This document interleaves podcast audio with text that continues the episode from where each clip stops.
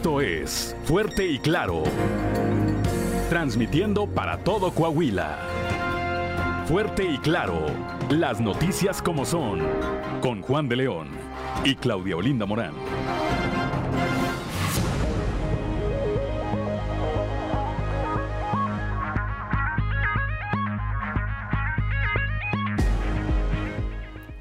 Son las 6 de la mañana, 6 de la mañana con 4 minutos, 6 de la mañana con 4 minutos. Muy buenos días, estamos en Fuerte y Claro, este espacio informativo de Grupo Región para todo el territorio, para todo el territorio del estado, del estado de Coahuila. Y como todas las mañanas, los saludamos con el gusto de llevar hasta ustedes la información más importante y más reciente generada en las últimas horas. Hoy es jueves 27 de octubre del 2022 y se celebra a quienes llevan por nombre Antonieta. Perdón, a todas las Antonietas, bueno, pues una felicitación, así como a quienes tengan algo que celebrar el día, el día de hoy, una gran felicitación.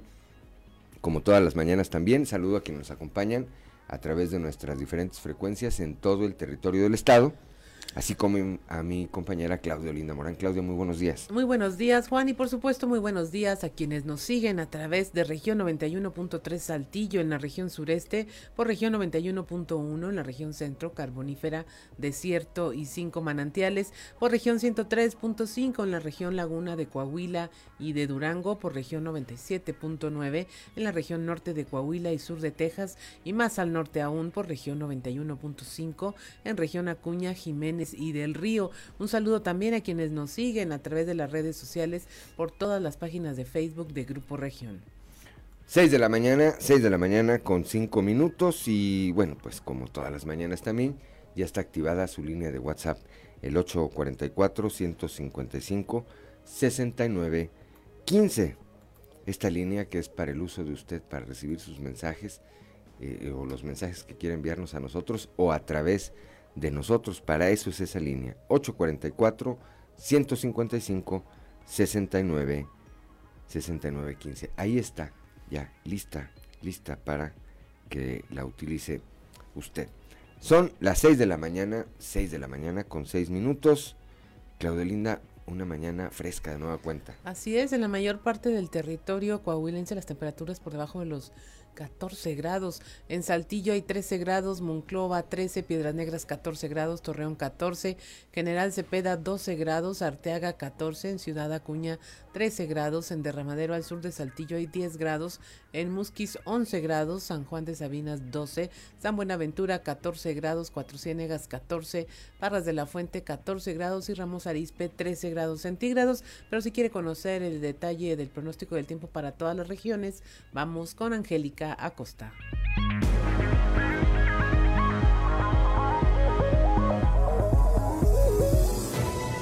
El pronóstico del tiempo con Angélica Acosta.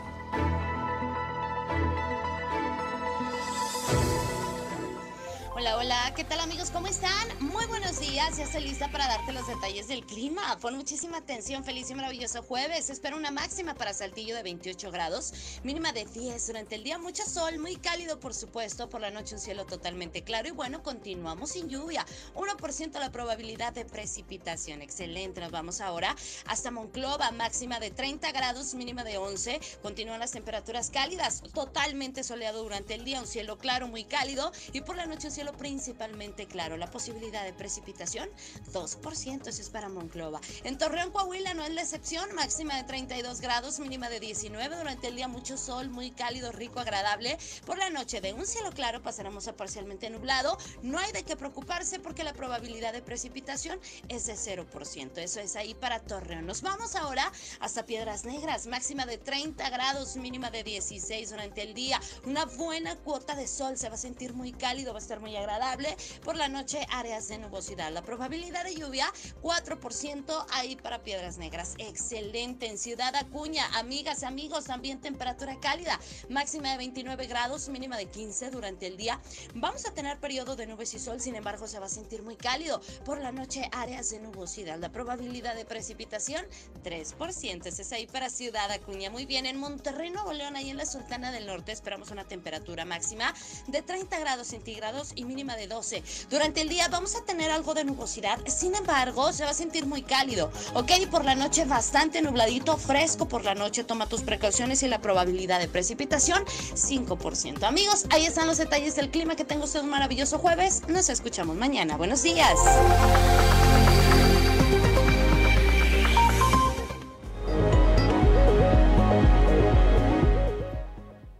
Son las 6 de la mañana, 6 de la mañana con 9 minutos. Gracias a nuestra compañera Angélica Acosta. Y vamos ahora con el padre Josué García y su cápsula Dios ama.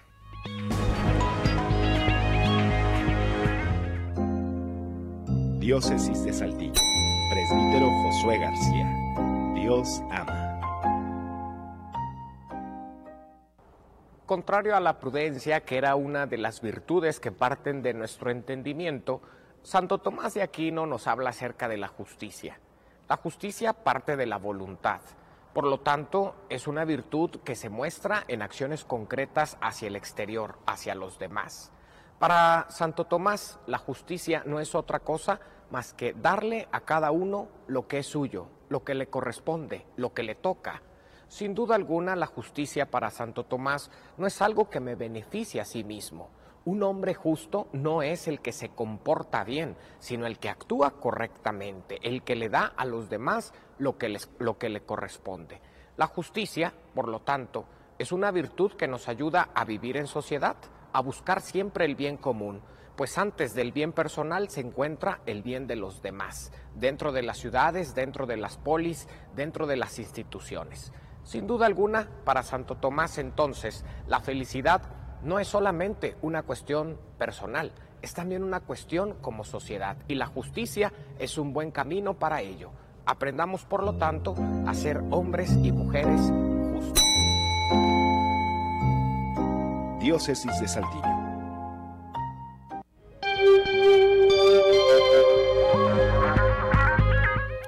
Son las 6 de la mañana, 6 de la mañana con 11 minutos. Gracias, gracias al eh, padre Josué García. Claudio Linda Morán. Eh, son las 6 de la mañana con 11 minutos y usted nos sigue a través de la radio. Lo invitamos a que vaya a nuestras redes sociales para compartirle este contenido de Sucedió en...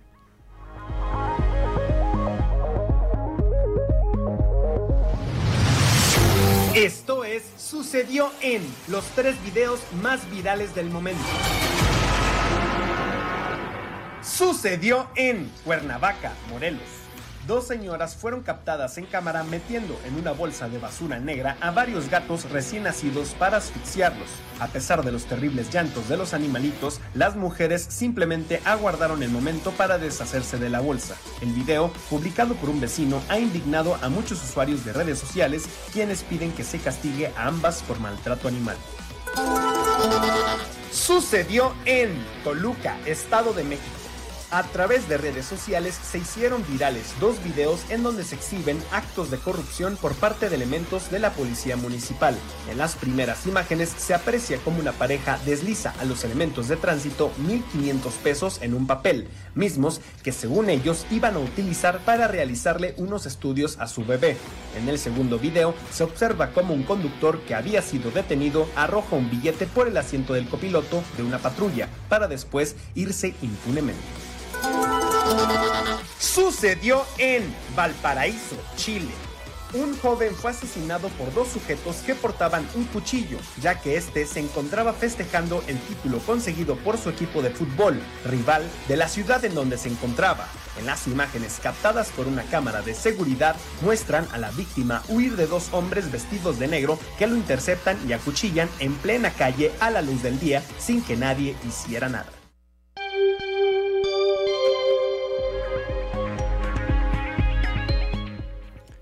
Son las 6 de la mañana, 6 de la mañana con 13 minutos. Saludamos a don Gerardo Rentería, que sigue esta transmisión a través de las redes sociales. Dice buenos días, excelente día para ustedes y para todo el equipo de trabajo. Felicidades por el Día del Locutor. Hoy es el Día del Locutor. Hoy es el Día del Locutor. Muchas gracias, don Gerardo Rentería. Y eh, pues le envío un saludo a don Joel Roberto Garza Padilla, que repito, desde el martes, desde el martes, ¿verdad? Que no sabemos de él. Martes, miércoles y hoy jueves. Eh, reiteramos, esperemos que esté bien, que ande ocupado en algunos otros menesteres. Eh, y, esperar, esperamos pronto tener de nueva cuenta, de, nueva cuenta, eh, como todos los días, su participación aquí con nosotros. Son las 6 de la mañana, 6 de la mañana con 14 minutos. El día de ayer el gobernador Miguel Riquelme estuvo en la región carbonífera. Desde allá, eh, pues eh, anticipó que su administración continuará invirtiendo en seguridad. Moisés Santiago Hernández tiene la información. Muy buenos días Juan y Claudia, a todo nuestro amable auditorio que nos escucha en todo Coahuila. En la información que tenemos para el día de hoy, durante una gira de trabajo por la región carbonífera, el gobernador del estado, Miguel Ángel Riquelme Solís, afirmó que se continuará invirtiendo en materia de seguridad para mantener blindado a Coahuila. Vamos a tener siempre el intento del crimen por ingresar a Coahuila, pero no los vamos a dejar entrar. Entonces, estos intentos por entrar han sido cobardes, han sido de lejos, en forma muy coordinada con el ejército y la Guardia Nacional.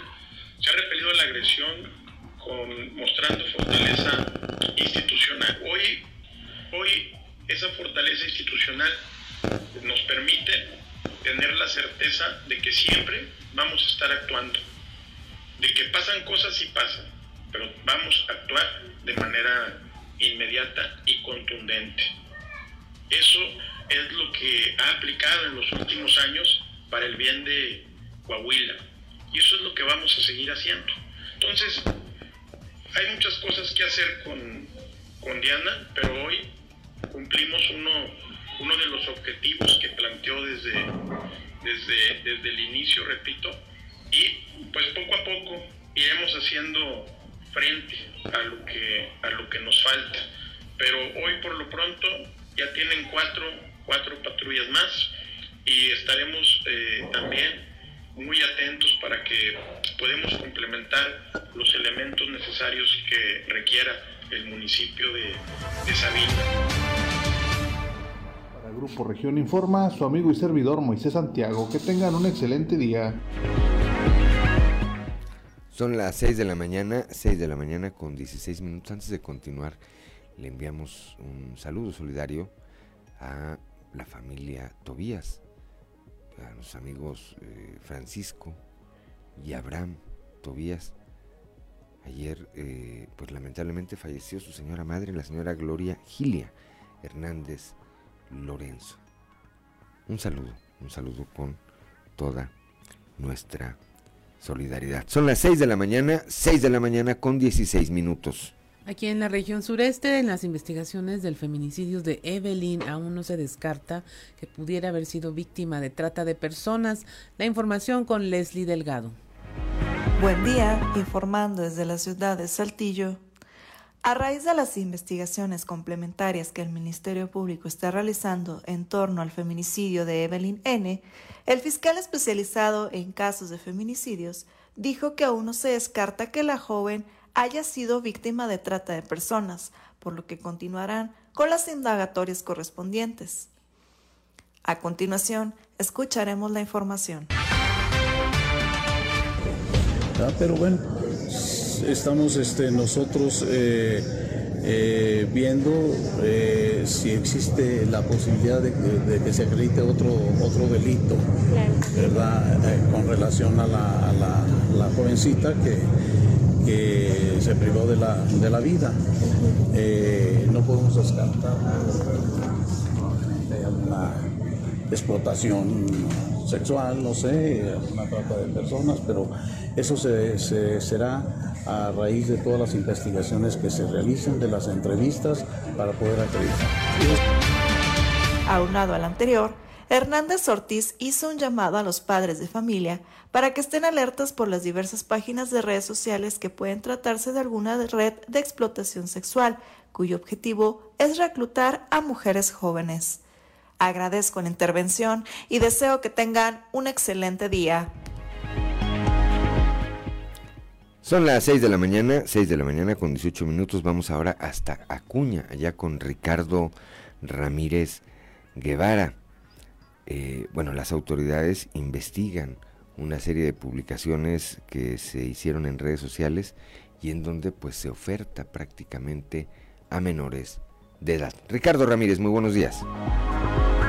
En la red social de Facebook en Ciudad Acuña, la usuaria identificada como Contreras Patricia realizó una serie de publicaciones donde ofrecía sexo a cambio de dinero e incluso añadía a sus hijas por una cantidad extra. Esto a cambio de dinero. Esta publicación de inmediato llamó la atención de los propios usuarios y autoridades locales como la PRONIF y la Agencia de Investigación Criminal que a través de los comentarios de dicha publicación lograron ubicar el domicilio de la mujer iniciando una investigación en torno a estas publicaciones. En dicha publicación se puede leer textualmente como si se ofertara un producto más Solo hoy aprovechen 300 pesos. Si quieren a mis hijas, 100 más por cada una. Además, en el mensaje anexa una dirección que ubica una vivienda en el fraccionamiento Santa Rosa y remata recalcando que las dos menores de edad son completamente vírgenes. Después de que varios usuarios compartieran estas publicaciones con las autoridades, elementos de la Agencia de Investigación Criminal de Coahuila, acompañados por elementos de la PRONIF, lograron ubicar el domicilio, entrevistándose con la señora Patricia. Les comentó a los oficiales que las publicaciones las había realizado un hombre del cual se había separado recientemente. Sin embargo, aprovechando que conocía las contraseñas de su red social, había realizado las publicaciones para molestarla. Ante esto, los oficiales, al corroborar el bienestar de las dos menores que habitaban en ese hogar, le comentaron a la madre de familia que acudiera a interponer una denuncia formal para poder proceder en contra de quien realizó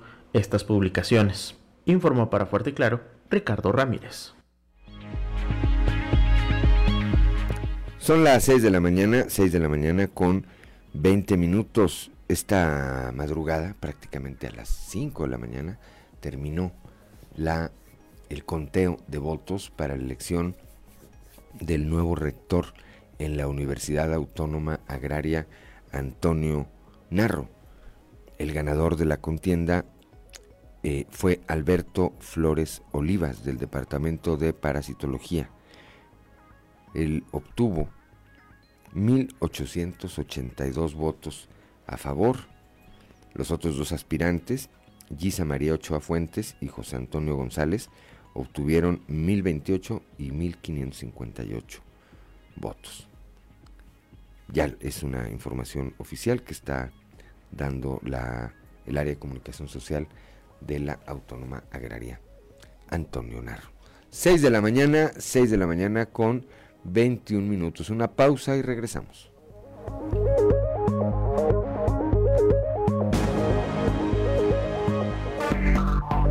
Enseguida regresamos con Fuerte y Claro. A las 6 de la mañana, 6 de la mañana con 26 minutos, para quienes nos acompañen a través de la frecuencia modulada. Claudio Linda Morán, hoy pues arrancó el día muy romántico nuestro productor Ricardo Guzmán. ¿Qué escuchamos? Escuchamos A dónde va nuestro amor, interpretada por Angélica María. Es una canción de 1970. Fue el tema de una telenovela muchacha italiana viene a casarse y eso le dio como el renombre de, de esta canción. Ah, fue considerada la artista más querida de habla hispana en esos años por esa telenovela, de 1971 a 1972. Muy bien. Hay una versión nueva con Playa Limbo, igual la pueden buscar nuestros millennials ahí en las redes sociales. Sí. Muy bien. 6 de la mañana, 6 de la mañana con 27 minutos. Vamos ahora con nuestro compañero Néstor Gonzalo. Néstor González, perdón, este, la posibilidad de crear una alianza basada no en los partidos, sino en los ciudadanos, eso debe motivar al PAN, dice el exalcalde de Monclova por ese partido, Alfredo Paredes. Compañeros, muy buenos días, me da gusto saludarlos. Quiero informarles que el exalcalde de Monclova, el panista Alfredo Paredes López, dijo que una eventual alianza en Coahuila sería enfocada hacia los ciudadanos, no tanto a los partidos, por lo que se pronunció por crear un frente en contra de Morena para defender la continuidad en materia de seguridad y desarrollo económico principalmente. Vamos a escuchar lo que dijo Alfredo Paredes. Hoy la estadística es muy clara que los gobiernos donde gobierna Morena hay una, altos índices de inseguridad. Eso es lo que queremos evitar. Y creo que no es un tema de partidos políticos, es un tema de ciudadanos que están buscando llegar a ese objetivo. Hoy celebro con mucho gusto la iniciativa presentada por las diputadas del PAN, que va a traer, creo, eh, buena efervescencia política para el proceso del 2023. Yo desde hace años he estado impulsando el tema de la alianza, la alianza ciudadana, la alianza donde no es un tema de colores, sino un tema de personas que quieren seguir luchando para que, para que a Coahuila le vaya mejor. Eso es lo que hay que seguir invitando y yo creo que vamos en un muy buen camino. Regresamos con ustedes. Son las 6 de la mañana, 6 de la mañana con 29 minutos, gracias a nuestro compañero Néstor eh, González. Y bueno, vamos rápidamente a la portada del día de hoy de nuestro periódico Capital, que en su nota principal destaca lo que señaló ayer el gobernador eh, Miguel Riquelme allá en la región carbonífera. Va a continuar el esfuerzo de su administración por seguir invirtiendo en materia de seguridad para el Estado. Por otra parte, escuchamos ya también a, Leslie Delgado con este eh, reporte eh, en relación a el asesinato de Evelyn N. Pues hay eh, una línea de investigación que apuntaría a que habría sido víctima de trata de personas. Cuatro de cada diez devotos de San Judas Tadeo lo que le piden es poder tener hijos. Más adelante también escucharemos esta nota de nuestra compañera Lerly Delgado. la derrota del América y del Santos elevó la violencia contra las mujeres. Esto lo señala el Instituto Municipal de la Mujer allá en Torreón. También más adelante estaremos detallando esta, esta información. En reconocimiento al largo al, al trabajo que desempeñan en pro del bienestar de la población, en el marco de la celebración del Día del Médico, la Secretaría de Salud de Coahuila, en coordinación con la Secretaría de Inclusión y Desarrollo Social, ofrecieron un desayuno en honor a médicos y autoridades pertenecientes al sector salud público del Estado. Bueno, que fue eh, fundamental el papel que desarrollaron todos, no nada más los médicos, todo el personal que, que tiene que ver con la institución de salud durante esta pasada pasada pandemia. El gobierno municipal de Saltillo hizo entrega del Premio Nacional de Dramaturgia Saltillo 2022, así como el Premio Nacional de Ballet Saltillo 2022, con lo que reconoce el talento artístico. En Saltillo, el arte y la cultura son parte de nuestro plan de gobierno, dijo el alcalde Chema Fraustro. Y finalmente, pues esta información que nos eh, daba ya nuestro compañero Ricardo Ramírez Guevara ya desde Acuña, investigan una presunta venta explotación de menores a través de las redes sociales. Son las 6 de la mañana, 6 de la mañana con 31 minutos. Vamos a nuestra columna en los pasillos.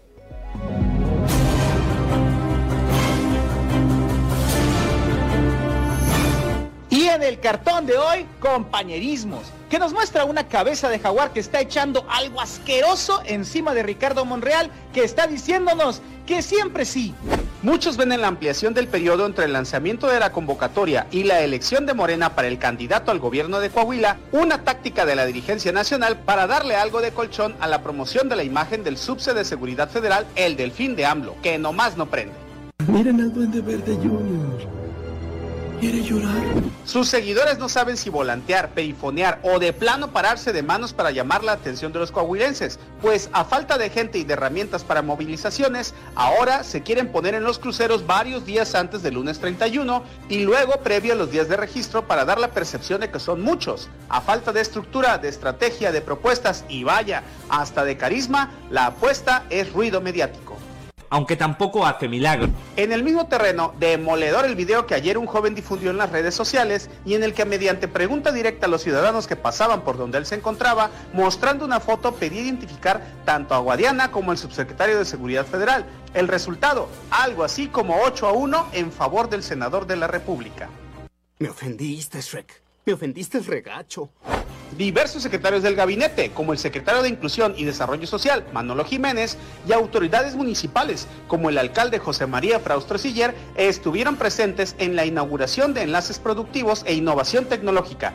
Y el momento más emotivo fue la entrega del Águila Canacintra 2022, máximo reconocimiento de la Cámara y que fue para Abelardo Jiménez Flores, líder empresarial dedicado a la seguridad industrial, y a Héctor de Hoyos, exdirector de General Motors de la planta de Ramos Arispe, quienes fueron aplaudidos por los presentes.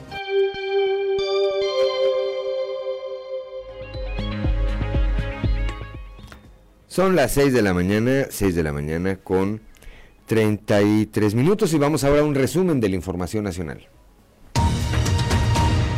Eliminan el horario de verano en México, ya quedó eliminado y el próximo domingo 30 de octubre en la mayor parte del territorio deberá trazarse el reloj una hora, pues comienza el horario de invierno. Esta será la última vez que se realice ese cambio en los relojes tras eh, obtener el aval del Senado esta reforma a la ley de usos horarios que pone fin al cambio de hora que se aplica en México desde 1996. Postulan a México para las Olimpiadas del 2036. Este 7 de julio presentaron la candidatura de México al Comité Olímpico Internacional y en, noviembre se anunciará la confirmación para postularse como sede en 2036. Los próximos Juegos Olímpicos del 24 serán en París, luego del 28 en Los Ángeles, en Estados Unidos, y los del 32 en Australia.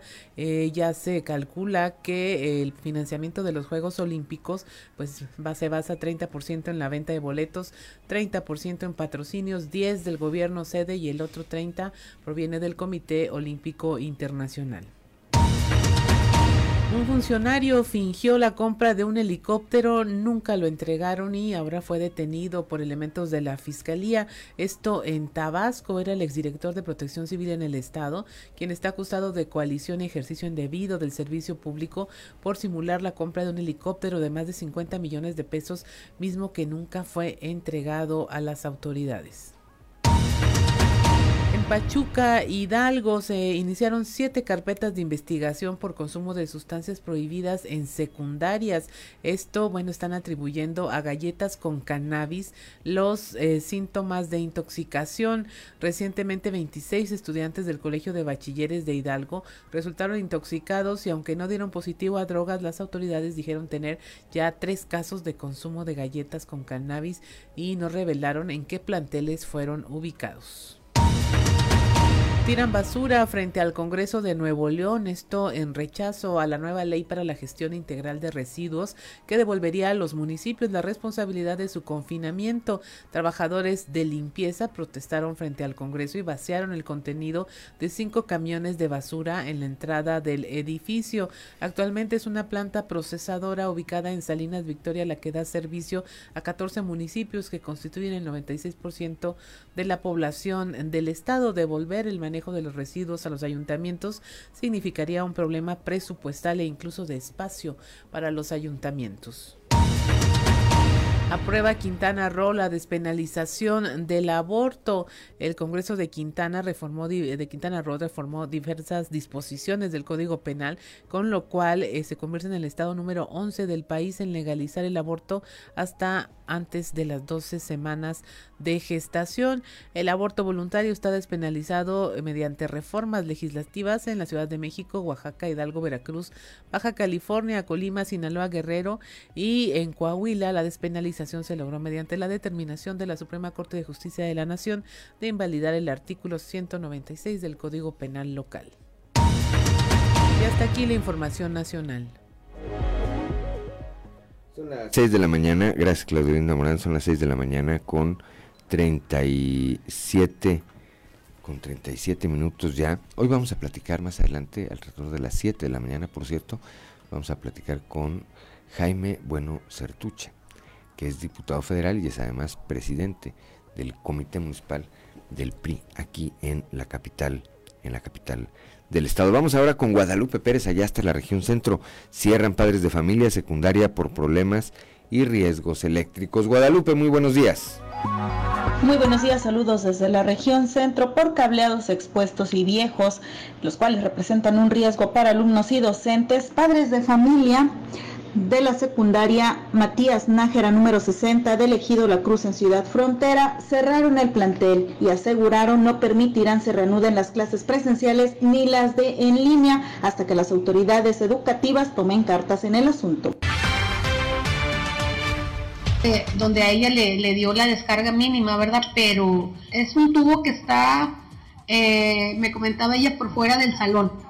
Entonces al momento de recargarse, pues sufrió la descarga, ¿verdad? Es mínima, pero le, como le comento, no sabemos en qué otra parte sea más fuerte y pues corren riesgo todos. Aparte los registros donde por donde pasa el cableado están, están abiertos todos. Aquí puede haber uno acá de este lado está otro y ninguno tiene tapa, el cableado ya es muy viejo, está roto, está, está la intemperie. Desde mayo hay oficios donde se estuvo mandando a, a Saltillo, a la Secretaría. Como pueden ver, aquí está una, una copia de las, de las tomas que se hicieron, están a blanco y negro, ¿verdad? Pero miren, los registros están abiertos, los cableados se ven. Hay oficios desde el 12 de mayo, desde el 5, se mandaron a Saltillo, se mandaron aquí, entonces han, hecho caso omiso mandaron, sí, sí mandaron este, una cuadrilla para, pues para ponerlo como debe de ser, pero se quedó a medias, el cableado de, de la corriente no lo tiene. Saludos desde la región centro para Grupo Región Informa, Guadalupe Pérez. Son las 6 de la mañana, 6 de la mañana con 39 minutos. Vamos rápidamente hasta Torreón con Víctor Barrón. La 4T fomenta la informalidad. Esto lo señala la Cámara Nacional de Comercio. Víctor, muy buenos días. Hola, ¿qué tal amigos de Grupo Región? Muy buenos días. En temas de la comarca lagunera, toda una odisea es en lo que se ha convertido el proceso para obtener una cita ante el SAT durante la actual administración federal y son meses los que pueden transcurrir para que las empresas sean atendidas, fenómeno que termina por fomentar la informalidad. Así opinó el presidente de la Cámara de Comercio de Torreón, Mariano Serna Muñoz, a quien vamos a escuchar todo lo que es el comercio y la industria, pues esto es en general, todos los contribuyentes hemos estado batallando mucho con la Secretaría de Hacienda desde hace cuatro años, desde que inició este gobierno, porque empezó la pandemia y a todos los mandaron a su casa y dejó de haber citas. Entonces ya que regresaron, porque ya se acabó, vemos cómo hemos estado batallando mucho, que nos tardamos hasta tres meses para poder hacer una cita y en ese lapso, en ese inter, no podemos presentar declaraciones, no podemos facturar, no podemos hacer nada. Ya el contribuyente por fin logra ir a Hacienda, pero ya cuando llegamos ahí nos ponen mil pretextos, o sea, si, hicimos una cita que esté equivocada, no nos atienden. Entonces, si ya está el, trabajador de Hacienda ahí, si ya está el, contribuyente ahí, ¿por qué se niega la atención?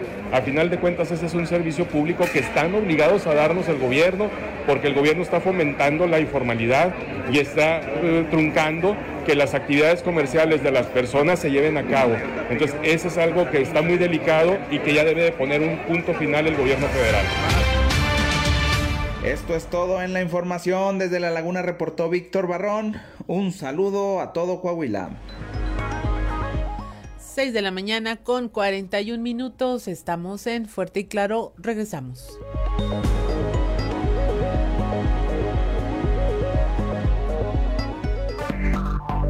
Enseguida regresamos con Fuerte y Claro. La mañana con 46 minutos y usted nos sigue a través de la radio, escuchó a Angélica María con La Basurita. Ya está en otro género, mi estimado Ricardo Guzmán, ya no fue rock and roll, fue en el género regional mexicano. Y bueno, continuamos con la información. Eh, nos vamos a, allá al norte, a Ciudad Acuña, donde... Eh, preocupa la insensibilidad del gobierno federal este al presidente del comité municipal del Partido Revolucionario Institucional Juan Carlos Mendoza Lerma.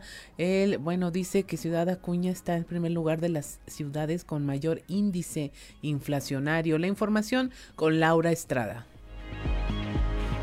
¿Qué tal amigos de Fuerte y Claro? Los saluda Laura Estrada desde Ciudad de Acuña para informarles que, preocupante la insensibilidad del gobierno federal de Morena, manifestó Juan Carlos Mendoza Lerma, presidente del Comité Municipal del Partido Revolucionario Institucional, quien se refirió a la reciente publicación del INEGI que sitúa a Ciudad de Acuña en el primer lugar de las ciudades con mayor índice inflacionario, lo que refleja las carencias que día a día sufren las familias que consumen la canasta básica revela que Acuña fue el municipio donde más se registró inflación en la primera quincena de octubre. Esto es realmente muy preocupante para, nosotros como partido porque refleja lo que vivimos día a día. Todos los que llegamos a, consumir productos de la canasta básica nos damos cuenta que es una realidad. Cada vez completamos menos cosas con el mismo dinero. La, la gran preocupación de no sabemos hasta dónde va a parar. Lo que genera es carencias en las familias, pero que además lo que más nos preocupa es la insensibilidad del gobierno para generar medidas que puedan frenar este aumento de precios. La, la inflación es un, es un tema muy delicado, la inflación es un tema que genera más pobres. Te digo, lo más preocupante es que este gobierno insensible no ha generado ninguna sola estrategia para poder eh, frenar esta inflación. Informó para Fuerte y Claro Laura Estrada. 6 de la mañana con 49 minutos. Aquí en la región sureste se va a modificar el manejo de residuos con la llegada de autos eléctricos. La información con nuestro compañero Raúl Rocha.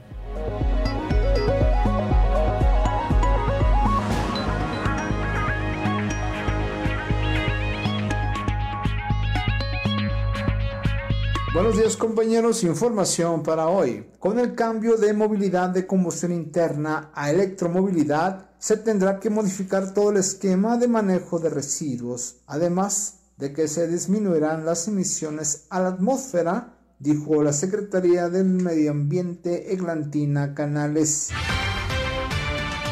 Yo espero que los carros eléctricos nos ayuden todavía a disminuir la brecha existente entre un vehículo híbrido y un vehículo 100% eléctrico, con todos los retos que tiene desde la producción de energía, que es lo más grave, ¿de dónde la vamos a sacar? Los efectos colaterales son muchísimos.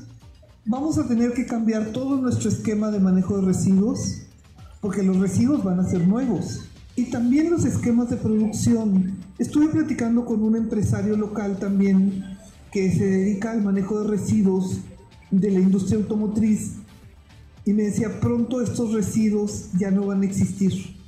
Cuando los carros sean eléctricos, ya no va a ser necesario usar estos materiales, ni van a tener estos subproductos. Eso ya no va a pasar, porque, pero vamos a tener unos nuevos. Esta es la información para el día de hoy. Buen día. 6 de la mañana con 50 minutos en Piedras Negras. Ya hay 163 solicitudes para acceder al seguro por desastres naturales. La información allá con nuestro compañero, compañera, sería Norma Ramírez.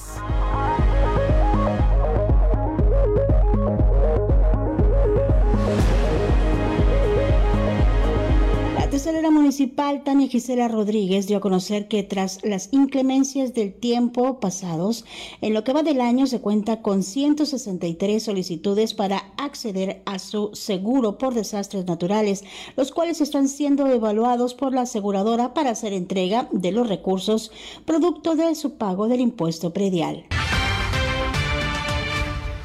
Tenemos 163 eh, solicitudes de las cuales obviamente se recaba la, papelería, la documentación y se manda a la compañía de, seguros para que ellos eh, validen, hagan lo pertinente y posterior ellos emitan lo que es un número de siniestro. De estos casos que se, que se registraron, bueno, ya tuvimos respuesta de 16, estamos pendientes ahí para eh, un pequeño evento donde nuestra alcaldesa, la licenciada Norma Treviño, haga entrega de los cheques a estos beneficiarios. Para Fuerte y Claro, desde Piedras Negras, informó Norma Ramírez. 6 de la mañana, 6 de la mañana con 52 minutos. Y porque siempre, siempre hay un tuit, le invitamos a escuchar esta sección.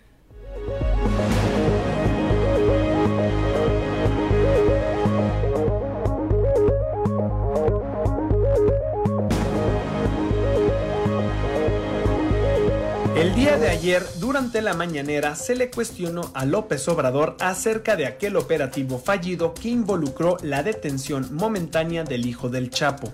A esto, el presidente respondió que tiene la conciencia tranquila. Sin embargo, alguna vez, en uno que otro spot, lo hemos escuchado hablar acerca de cómo a él ningún delincuente lo iba a doblar y también en 2015 criticó al gabinete de seguridad de Enrique Peña Nieto por la fuga de Joaquín Guzmán, pidiendo incluso la renuncia de sus integrantes. Ahora, tras soltar voluntariamente al Chapito, se queda callado y continúa solapando a las Fuerzas Armadas. Afortunadamente, nosotros no olvidamos, ya que siempre, siempre hay un tuit.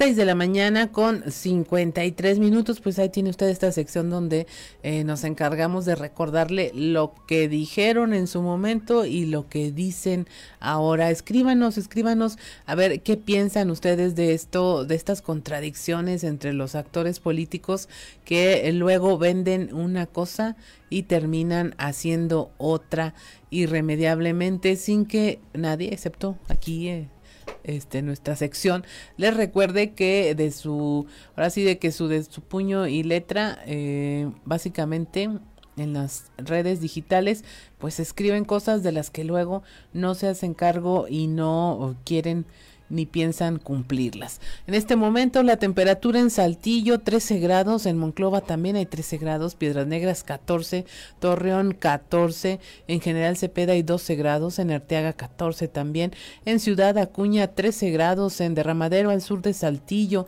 hay 10 grados centígrados, en Musquis 11, San Juan de Sabinas 12, San Buenaventura 14 grados, Cuatro Ciénegas 14, Parras de la Fuente también con 14 grados y Ramos Arispe con 13 grados. Son las 6 de la mañana con 55 minutos. No se vaya, regresamos. Estamos en Fuerte y Claro. Son las 7 de la mañana, 7 de la mañana con un minuto. Escuchábamos a Angélica María eh, para que nos acompañen a través de la frecuencia modulada. ¿Con qué melodía, Claudelina Morán? Con Cuando me enamoro. Y estábamos leyendo aquí que ella nació en Nueva Orleans, Luciana, un 27 de septiembre de 1944. O sea que ahorita tiene 78 años de edad, la novia de México. La, novia, bueno, es novia o exnovia, porque luego le dieron ese nombramiento a Lucerito. Sí. O Lucero, ¿verdad? Este, pero bueno, a ver, otra. Hoy 27 de octubre se festeja el Día del Locutor fecha instaurada por don Alfonso Flores en 1950 cuando era presidente de la Asociación Nacional de Locutores. Bueno, ahí está, teníamos la duda de si era o no. Una felicitación a todos los compañeros eh, locutores, ¿verdad? O sea, somos los únicos que no nos acordamos nunca de esas fechas. Ni de los conductores, ni locutores, ni del comunicólogo, ni nada. Nada. Pero bueno, es parte del show. Son las 7 de la mañana, 7 de la mañana con 3 minutos. Vamos ahora con Chito Aguirre Willars y su camino a Valinor.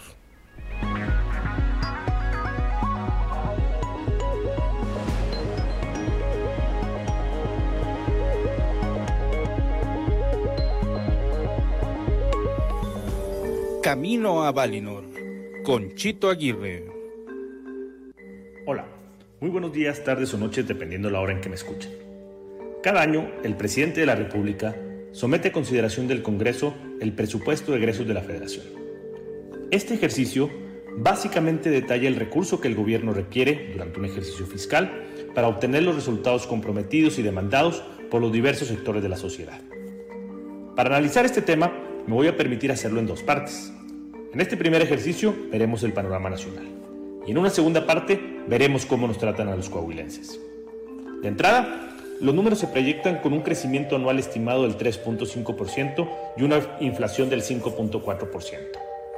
Esto es importante ya que a mayor crecimiento existe una mayor recaudación de impuestos y a menor inflación el valor de lo recaudado es mayor.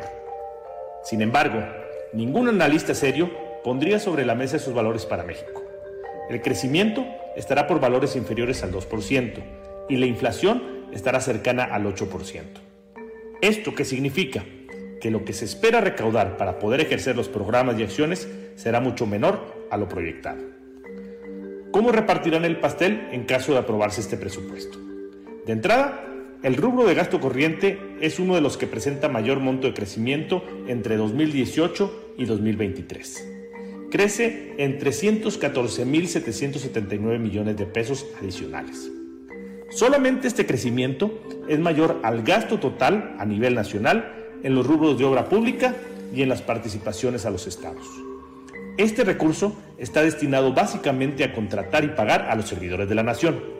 Es decir, el gobierno de la República privilegia el dinero de los mexicanos en contratar operadores políticos antes que en realizar carreteras, puentes o en mandar recursos a los estados y municipios.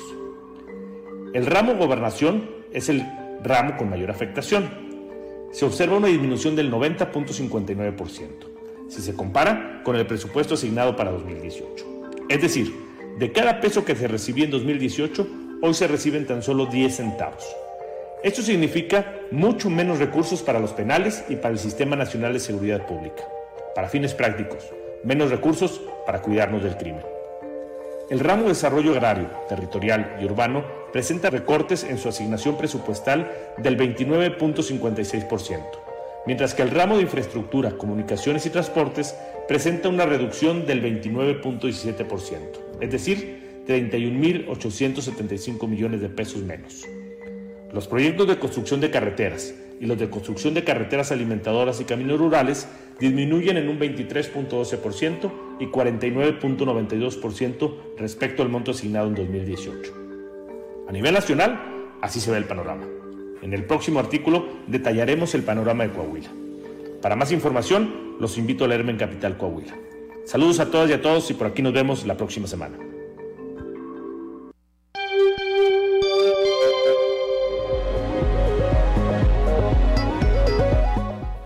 Son las 7 de la mañana, 7 de la mañana con 6 minutos y bueno, continuamos con la información. Hablábamos hace rato, cuando describíamos la portada, de este eh, fenómeno, entre muchos otros, que genera la pasión por el fútbol. Bueno, de acuerdo al Instituto Municipal de las Mujeres en Torreón, señalan que durante las recientes derrotas del América y del Santos en la Liga Mexicana del Fútbol, pues se detonaron los casos de violencia en el hogar en contra de las mujeres. Escuchemos.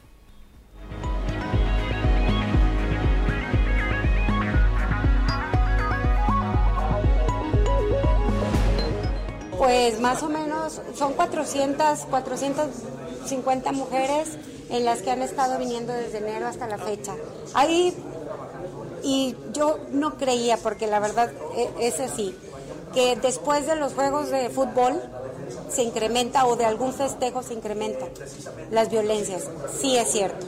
Aquí somos testigos de que después de algún evento, sobre todo ahora con lo del fútbol, esta semana, desde la semana anterior y esta, se han incrementado los servicios este, de mujeres agredidas. Pues sí, de un 30%. Se elevan un 30%. Pero no necesariamente, porque por ejemplo ahora que perdió el América también. Mira, lo que pasa es que ahorita es multifactorial la violencia, porque no necesariamente tiene que ser, es, es, el, es la furia, es el, el desapego, es la explosión de un momento, pero no sabemos la causal principal, ¿verdad? O el pretexto real este, de la violencia. Es multifactorial. También el consumo de drogas ahorita está incrementado, incrementándose mucho y pues también ese es un factor que, que nos pega mucho a nosotros como violencia a las mujeres. Son las 7 de la mañana, 7 de la mañana con 9 minutos. Escuchábamos a Isis Cepeda Villarreal, quien es directora del Instituto Municipal de la Mujer allá en Torreón. Y bueno, pues además nadie debería enojarse porque, porque pierda un equipo de fútbol, ¿verdad? Y menos llegar a los extremos de llevar la violencia a, a tu lugar pues más seguro que es tu casa, ¿no, Claudia? Pero pues todo es derivado del consumo de alcohol y algunas otras sustancias, ¿no? Se exacerban ahí los sentidos y y pues sí, tiene mucho que ver. Aquí también se ha dado ese fenómeno. Puede haber represalias laborales, ¿verdad? en contra de algunos productores que aprovechando la derrota del América y la ausencia de los aficionados del América. No, no. No, nunca es nunca debe ser motivo. Ya sabemos que no es un deporte el fútbol, es un negocio, ¿verdad? Partiendo de eso. Y lo otro es que creo que no hay nada que valga la pena nunca para llevar la violencia a ningún lugar, ¿no? Derivado de un evento, de un evento de esta naturaleza. Como no se enojan por otra cosa. Por otra cosa, exactamente. Bueno, son las 7 de la mañana, 7 de la mañana con 10 eh, minutos. Hay mucha gente que es eh, devoto, les llaman, o fieles de los santos. En el caso de San Judas Tadeo, que tiene mucho rating como santo, hay que decirlo, es, el santo de las causas imposibles. Nuestra compañera Leslie Delgado trae un eh, trabajo, una entrevista con eh, Roberto Carlos Campa. ese él es párroco de San Judas Tadeo, de la iglesia de San Judas Tadeo. Dice que eh, cuatro de cada diez personas que acuden a visitar a este santo, le piden el milagro de poder procrear. Escuchemos lo que dice.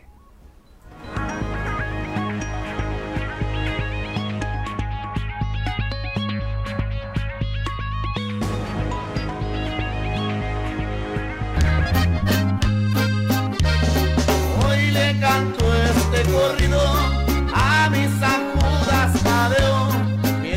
como cosa extraña, pero, pero siempre providente. Es tantísimos los casos que se presentan de familias que en grado de esterilidad están pidiendo una ayuda del cielo para poder ser fértiles y poder generar, poder echar a andar una familia, eh, de casos, de casos de familias, mira, nunca documentamos, pero es el, es el diario vivir. Si ustedes eh, preguntan a la gente de lo que sí te puedo decir es que de 10 personas que van a pedir intenciones por diferentes necesidades, cuatro personas van a pedir, cuatro de 10 van a pedir este, que a través de la intercesión de San Judas les conceda el don de poder generar una familia.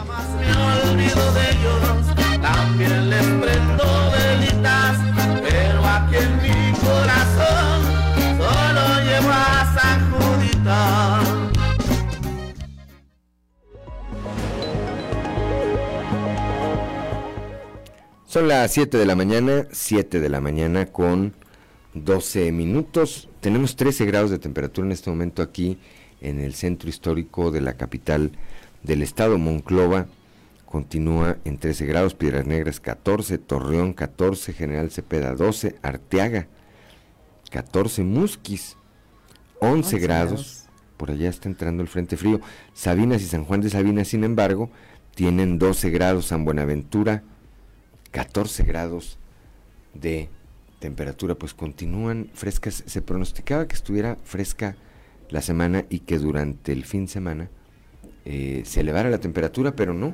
Ya el pronóstico cambió y ya se pronostica también eh, que esté fresco, que esté fresco el fin de semana. Son las 7 de la mañana, 7 de la mañana con 13 minutos, como lo anunciamos. Desde muy temprana hora está con nosotros ya esta mañana el ingeniero Jaime Bueno Certuche, que es diputado federal, pero además es presidente del Comité Municipal del PRI en Saltillo, que acaban de tomar eh, protesta, él como presidente y María Bárbara Cepeda como secretaria general, en un evento que, pues, eh, de nueva cuenta, además de cumplir con esta forma tomar su protesta de manera oficial, pues me parece que sirvió para mostrar parte del músculo que trae este partido rumbo a la elección del 2023. Jaime, muy buenos días, bienvenido como siempre.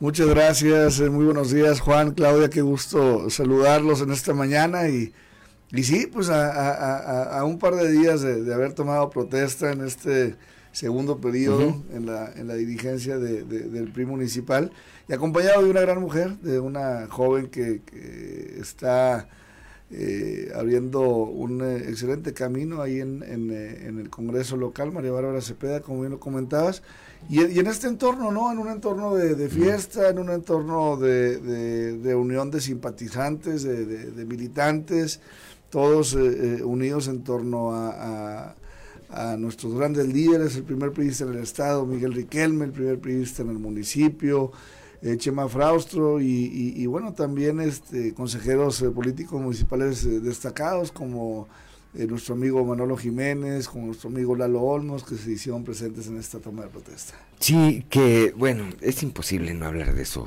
de diputado.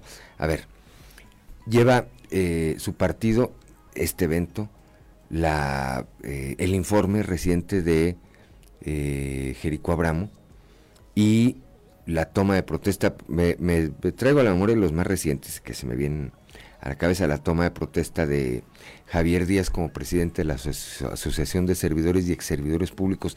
En los tres eventos se ha visto eh, pues una gran cantidad de personas, se ha visto pues la unidad que hay en su partido.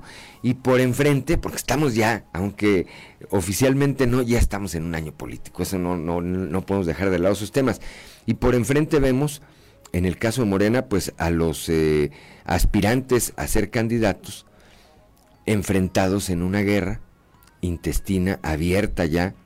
Eh, me parece que de, fuego amigo ya nada escondido, que junto con una convocatoria que hiciera uno de ellos, y me refiero específicamente al subsecretario de Seguridad Ricardo Mejía, que eh, antier anunció que ayer habría una gran movilización en todo el estado, en los 38 municipios, y siendo honesto, yo no vi nada.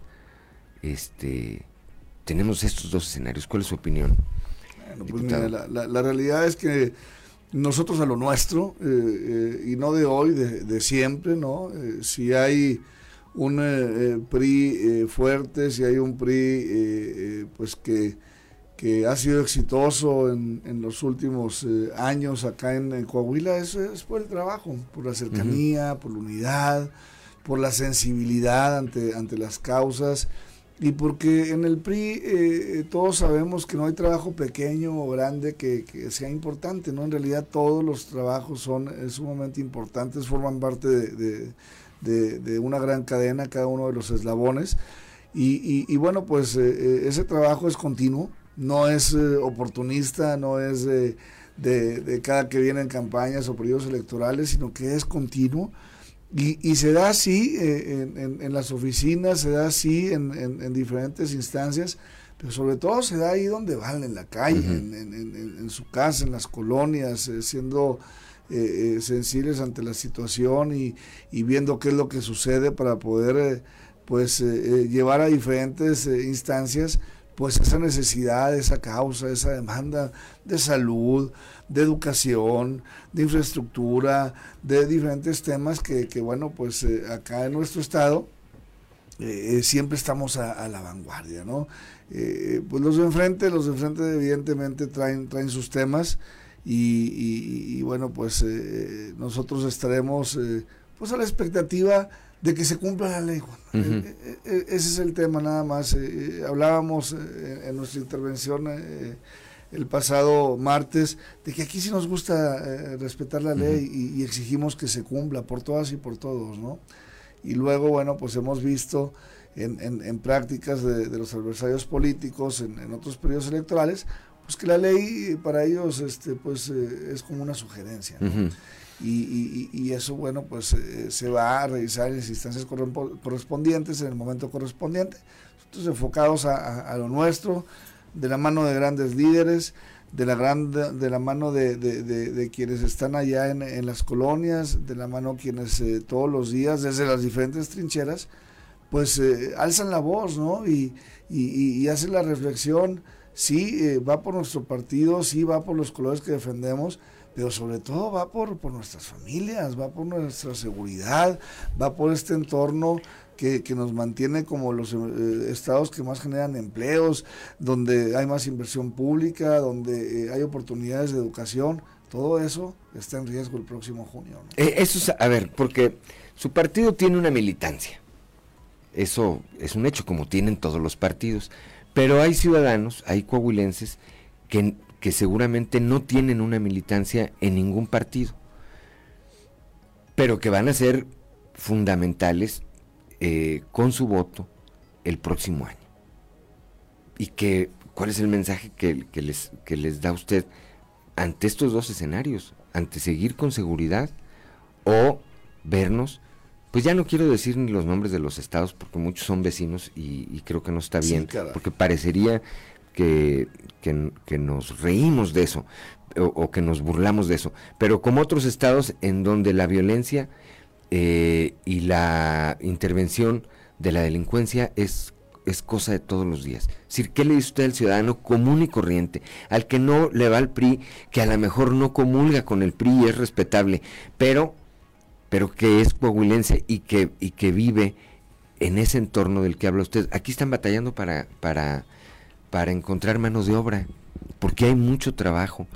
Uno de los problemas, que hay que decirlo, es de la movilidad, eh, diputado, que tenemos aquí en la capital del estado, es, es porque hoy afortunadamente much, hay familias que tienen tres o cuatro carros, que los muchachos están recién egresados, que tienen la posibilidad de ir y ya adquirir un vehículo y eso pues es, es, es, es progreso. Vamos a perder eso, tenemos la posibilidad de perderlo. Claro, claro que, existe la posibilidad y, lo hemos visto lamentablemente en otros estados, ¿no? Este, como bien comentas, mejor no, no mencionar los nombres, pero, pero lamentablemente hemos visto cómo, cómo de, de, de la mano de, de, los triunfos en otros estados de los adversarios políticos llega la delincuencia, llega el abandono, se va la inversión.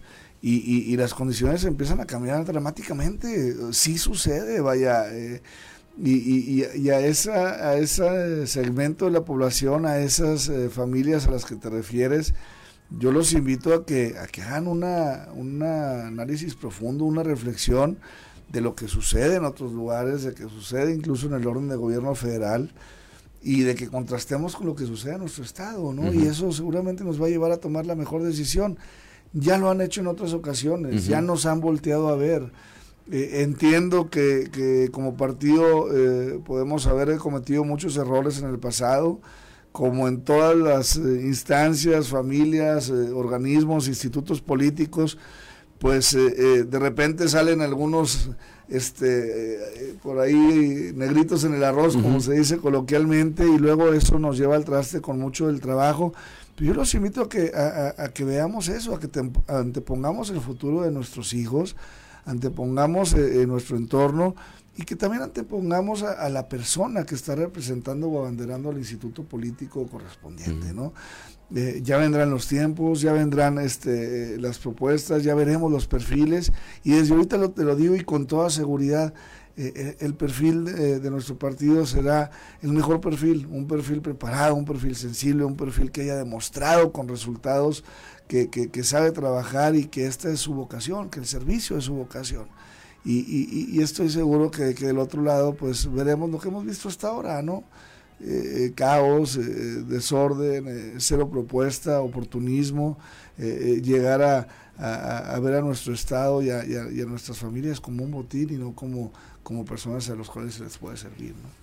Con eso cerraríamos, diputado. son las 7 de la mañana con 23 minutos haciendo el compromiso de platicar en los próximos días. Con mucho gusto. Con más tiempo. A ver, creo que a mí me parece, desde afuera, me parece que el siguiente proceso electoral, más que de partidos, va a tratarse de quienes queremos el Coahuila en el que vivimos, en una elección contra quien, quienes quieren quitarnos lo que tenemos, seguridad, inversión, desarrollo económico, progreso, educación. Yo así la veo. Definitivamente, definitivamente así, así debemos de verla, así debemos de verlo, en juego, en la mesa, nuestro futuro. Y, y, yo diría un poquito más allá, yo, yo, yo estoy seguro que desde aquí eh, se, se, dará la pauta a lo que puede suceder a nivel nacional, eh, ese, ese llamado a, la unidad, a despertar, a darnos cuenta de que eh, se pueden hacer las cosas mucho mejor. Claro. Y nuestro Estado será un ejemplo de ello. De eso vamos a platicar pronto. Si es usted el compromiso, nos echamos una buena platicada. Con mucho gusto, mi Juan. Gracias, como siempre, al diputado federal Jaime Bueno Sertuche y además presidente del Comité Municipal del PRI aquí en la capital del Estado. Una pausa, una pausa y regresamos.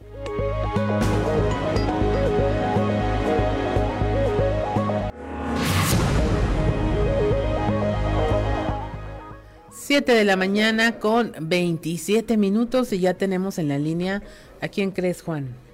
A don Antonio Zamora. Antonio Zamora o al bolero, allá desde la región centro, desde la capital del acero. Muy buenos días, Toño. Buenos días, Claudia. Eh, eh, Armando Godena Tijerina sí que no aguanta nada, mi Juan. Eh, ayer reparó la producción en Altos Hornos de México por dos horas. Y tú me vas a decir, ¿por qué Armando Guadiana Tijerina paró la producción? ¿Qué tipos toca ahí? Pues resulta que su empresa, Minsa se llama, este, es la que transporta la chatarra para los convertidores. Los convertidores son donde se hace la fundición de hierro en acero y, necesita de chatarra.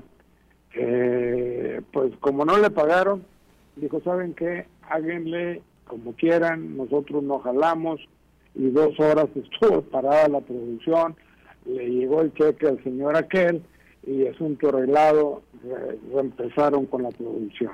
En fin, son cosas que, que suceden. Yo, otra una buena noticia para los beisboleros o beisbolistas de Saltillo, el chavito de 15 años que fue contratado por los acereros, este, después de verlo pichar este fin de semana, lanzaba una pelota, 15 años, 90 millas la pelota, Juan, Imagínate si lo hace a esa edad, pues bueno, yo creo que cuando embarnezca pues va, va a pichar más duro.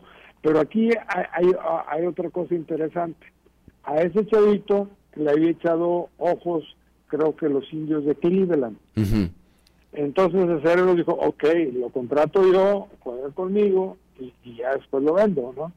Así, tontos no son pues eh, eh, podemos estar, como lo señalas, ante el próximo nacimiento de una figura eh, muy juvenil y obviamente de origen coahuilense, como hemos visto otros lanzadores que se han convertido en, pues, en, en, ídolos en el extranjero, en el país y luego en el extranjero, pero que bueno, pues no, no hemos tenido la fortuna que sean coahuilense. Está el caso del Toro Valenzuela, de Teodoro Higueras, que, bueno, pues eh, en algún momento ocuparon ocuparon un un allá en las ligas mayores. estos sitios exactamente. Relevista.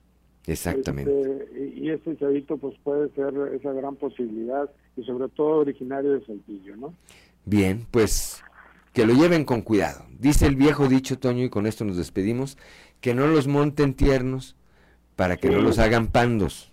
Así es. ¿Verdad? así es. Gracias, Toño Zamora, como siempre.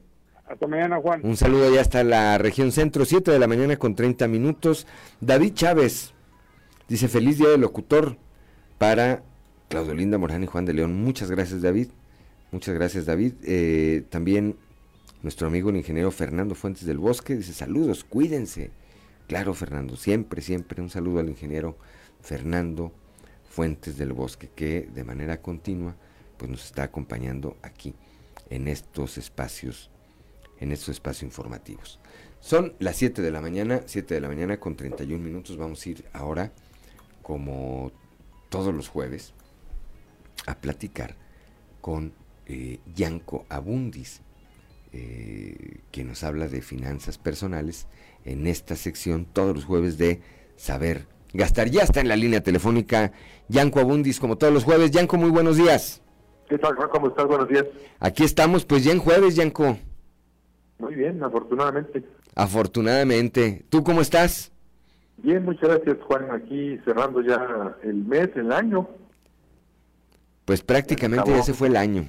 Rápidamente, sí. Ahí vienen ya las fiestas de Día de Muertos y luego viene el Buen Fin y luego vienen las posadas y cierre de año y la cuesta de enero y la cuesta de 2023 y la vida que se repite permanentemente. Ayer veía un, una publicación de una compañera y decía que en qué, en cuál de los 520 y tantos días de octubre íbamos, porque se ha hecho muy larga esta quincena, Yanko.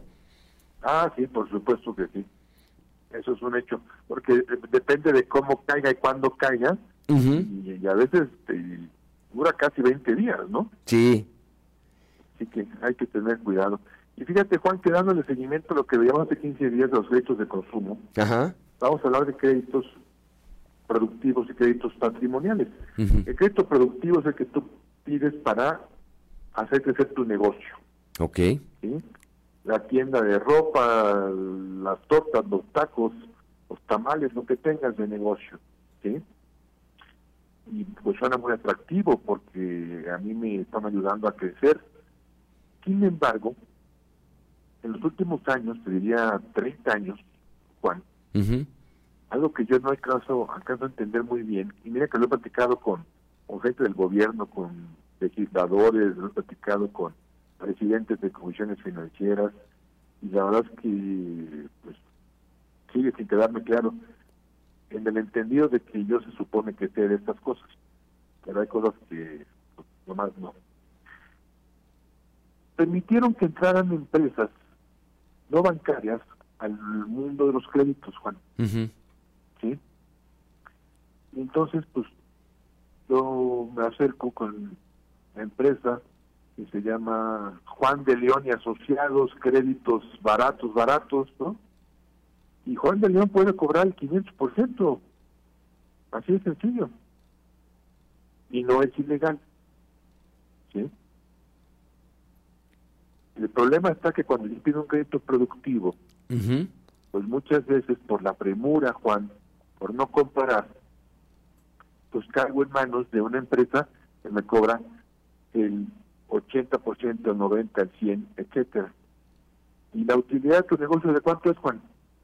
Sí, no, pues será del, del 20, el 30%. ¿Y entonces para quién estás trabajando? Sí, para pagar ese crédito. Son impagables, Yanko. Son impagables. Entonces, aquí muy importante. El crédito productivo es extraordinario porque me permite crecer, porque me permite poner una sucursal de la tienda de ropa, de regalos, etcétera. Pero nos debemos de fijar muy bien cuánto vamos a pagar y compararlo con la utilidad. Si la utilidad es menor que los intereses, pues me debo de cuestionar si pido o no el crédito. ¿Sí? Eso es en cuanto a créditos productivos. Ahora, el rey de los reyes de los créditos es el crédito patrimonial, Juan. Sí. Porque es el crédito que te da a ganar dinero. Cuando yo explico esto, dice, no, pues, un crédito que me da a ganar dinero, no, pues yo, yo quiero, ya no voy a trabajar, nada más me dedico a esto. Bueno, no, tampoco es tan fácil. ¿sí? Pensemos que tú vas a comprar un departamento, Juan. Un millón de pesos. Te piden 100 mil de enganche, utilizas el apoyo Infonavit o Fobiste, ¿sí? Y ya, no tienes que pagar. Al paso del tiempo, Juan, los años que te tardes en liquidar la deuda, haces cuentas y ese departamento que valía un pues resulta que lo terminaste pagando en dos millones doscientos. Sí. Dices, hijo, le pagué un chorro de intereses.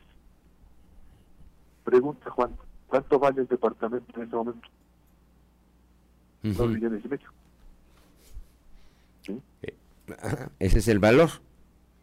Entonces resulta que tú pagaste dos millones doscientos mil y pues tienes una vivienda que vale dos millones quinientos mil. Eso se llama plusvalía. ¿sí?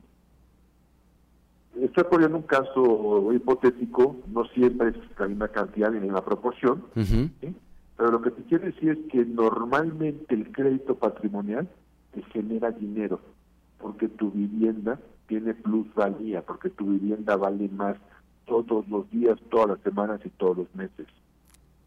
Entonces, si ahorita, con todo lo que estamos viviendo de inflación, de crisis pospandémica, de crisis bélica, todo lo que estamos ahorita presenciando, la gente tiene temor y dice, no, es que mejor no no compro el departamento que tenía pensado la casa. Al contrario, es un buen momento para hacerlo, porque las tasas de interés de los créditos hipotecarios siguen siendo súper atractivas, Juan. ¿Sí? Entonces, es el mejor de los créditos. Todos son buenos, el de consumo, el productivo, todos son buenos. ¿Sí? Pero el mejor es el que te da ganar dinero, que es el crédito patrimonial. Juan.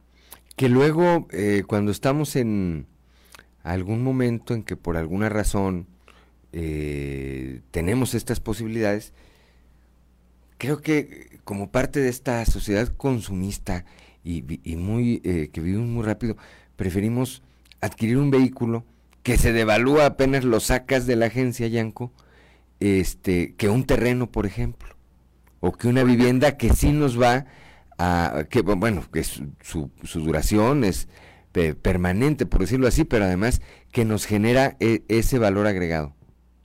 El crédito automotriz no es patrimonial, Juan, bien lo dijiste, porque se deprecia de inmediato. Entonces, lo puedo utilizar para comprar un vehículo, pero pues que fuera un vehículo utilitario sería lo ideal. Ahora, ¿tienes mucho dinero, Juan? Pues cómprate un auto para presumir con los amigos. Pero la realidad es que tú y yo y la gente que nos escucha, la inmensa mayoría, no tenemos mucho dinero. Claro. Entonces hay que pensar ¿eh? ladrillos. Como decían las abuelas, Juan, sí. los ladrillos son los ladrillos. Sí, esos no, no, no, no, no nada más eh, no pierden valor, sino además ganan un valor con el paso del tiempo. En el 99% de las veces, Juan. Así que ya lo saben, tu crédito patrimonial siempre será bienvenido porque eso te ayuda a generar más dinero el día de mañana que te pueda dar un respaldo y una tranquilidad financiera y pues nunca sabes qué vaya a ocurrir el día de mañana. Los ladrillos siempre tienen más valor. Sobre todo en, momentos, Yanko, en que, eh, pues como ocurre, me parece que de manera continua siempre no depende de nosotros, la economía, o, sea, la, la certidumbre económica, pues eh, no existe, es decir, no tenemos, eh, por cierto, que la economía de nuestro país, para ser más particulares, vaya a ser mejor el otro año. En todo caso, tenemos la posibilidad de que sea peor que la de este año, Yanko. Totalmente, Juan. Y, además, déjame te digo algo, esto es cíclico. Siempre hay, de, cualquier actividad humana, si tú lees un poco la historia, todo se repite, Juan. Sí. Entonces tienes bajadas, tienes subidas, tienes mesetas, o sea que esté estable un tiempo, ¿sí? Poco crecimiento, bajo crecimiento, retroceso, esto es cíclico, ¿sí? El año que entra efectivamente va a ser complicado, ¿eh? o sea, esto no va a ser sencillo, ¿sí? Por eso, si tienes ahorita la posibilidad de ya contar con el enganche, compra tu vivienda, saca tu crédito patrimonial, Juan. Totalmente de acuerdo, Yanko. Pues ahí está la recomendación, como todos los jueves de nuestro amigo Yanko Abundis que nos enseña a saber gastar. Yanko, como siempre, muchas gracias. Fuerte abrazo, Juan. Igualmente, excelente jueves. gracias. Gracias. 7 de la mañana, son las 7 de la mañana con 40 minutos. Una pausa. Una pausa y regresamos.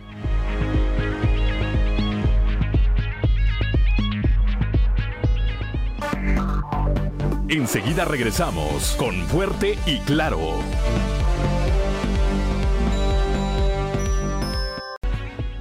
Son las 7 de la mañana con 46 minutos. ¿Qué escuchamos, Claudelina Morán, a través de la frecuencia modulada? Escuchamos un clásico de Angélica María, Eddie. Eddie, yo no sabía, pero el autor fue Armando Manzanero. Armando Manzanero. Se la regaló. Mira, eh, estamos más acostumbrados a canciones muy románticas, ¿verdad? No, no de tanto ritmo.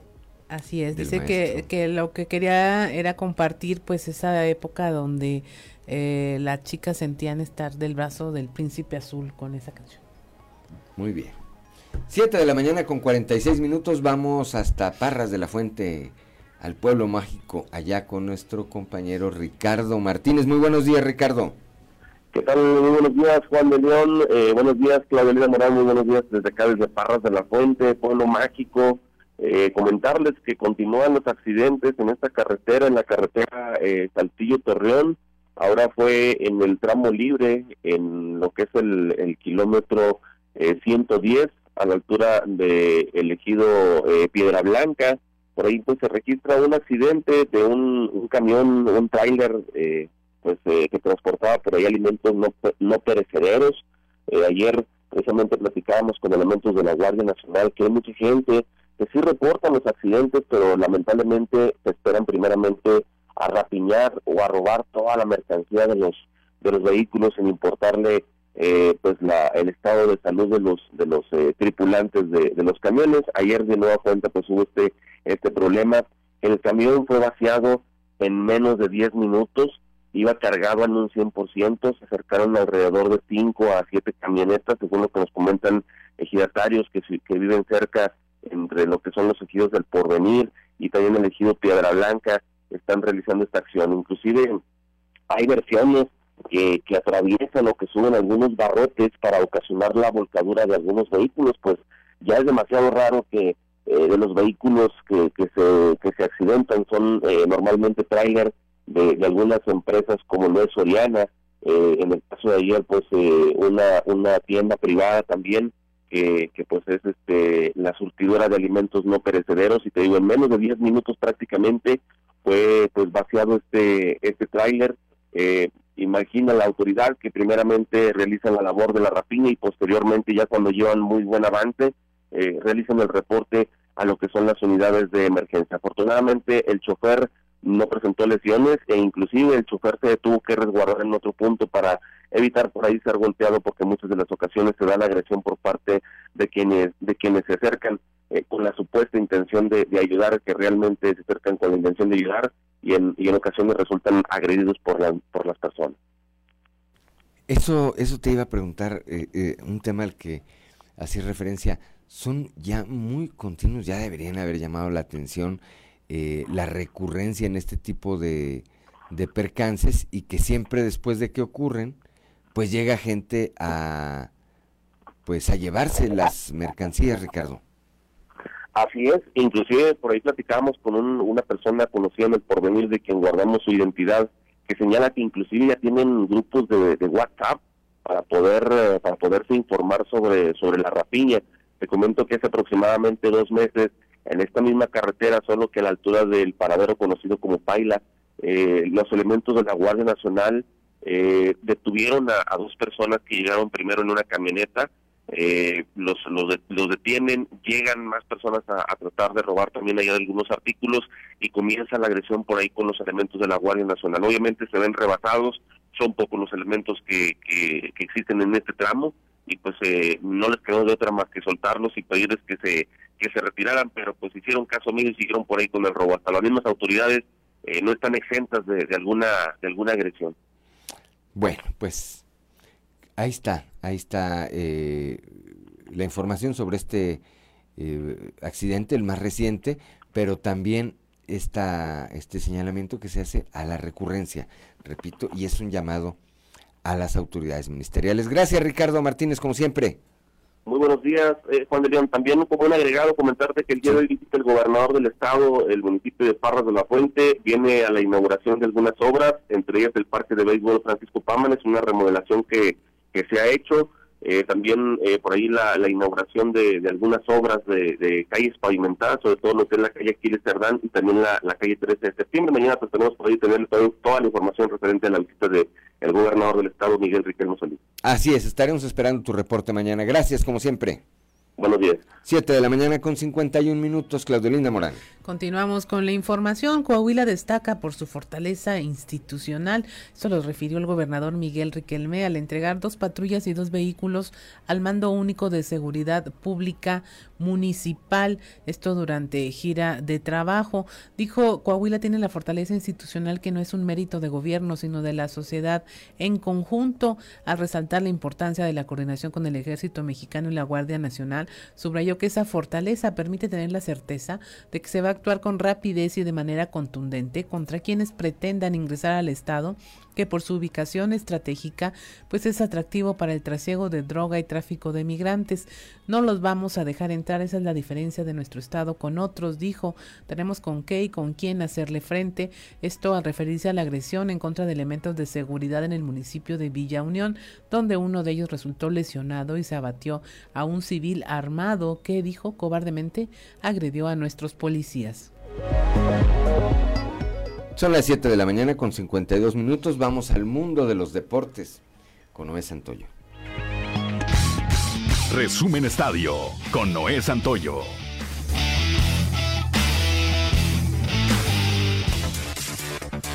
El entrenador de la Selección Nacional de México, Gerardo Martino, dio a conocer la lista de 31 jugadores con los que el equipo viajará a España para sostener dos partidos amistosos contra Irak y Suecia, los días 9 y 16 de noviembre, como parte de la preparación para el Mundial de Qatar 2022. Entre los 31 hombres no hay sorpresas, ya que todos estuvieron alguna vez en el proceso del técnico argentino. En la Laguna se esperaba la convocatoria de Carlos Acevedo, algo que no sucedió, pues los elegidos por el Tata Martino bajo los tres postes fueron Guillermo Ochoa, Rodolfo Cota y Alfredo Talavera. En la lista no figura algún jugador de Santos Laguna. Hoy a las 20 horas con 6 minutos se dará el silbatazo inicial de la final del fútbol mexicano. Toluca y Pachuca van a disputar este jueves el partido de ida de la final del torneo Apertura 2022. Toluca viene de dejar en el camino al superlíder América, mientras que el Pachuca eliminó al segundo de la tabla, Rayados de Monterrey. En la Champions League, el Barcelona fue goleado 3 goles por 0 por el Bayern Múnich, resultado que lo deja fuera del certamen por segundo año consecutivo. Un fracaso más para Xavi como director técnico. El Barça no dio la sorpresa y estuvo muy distante de demostrar ese fútbol que lo ha llevado a ser de los mejores equipos del mundo. Incluso en 90 minutos no pudo generar una jugada de peligro para los alemanes, quienes se apiadaron al solo anotarles en tres ocasiones. Otros resultados que se dieron el día de ayer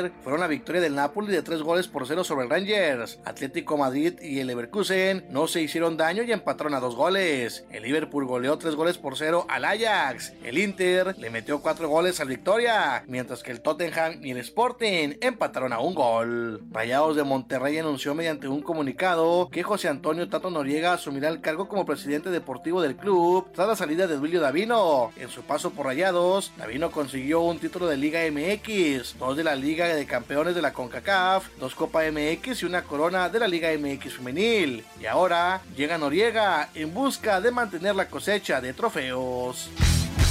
Resumen Estadio con Noé Santoyo.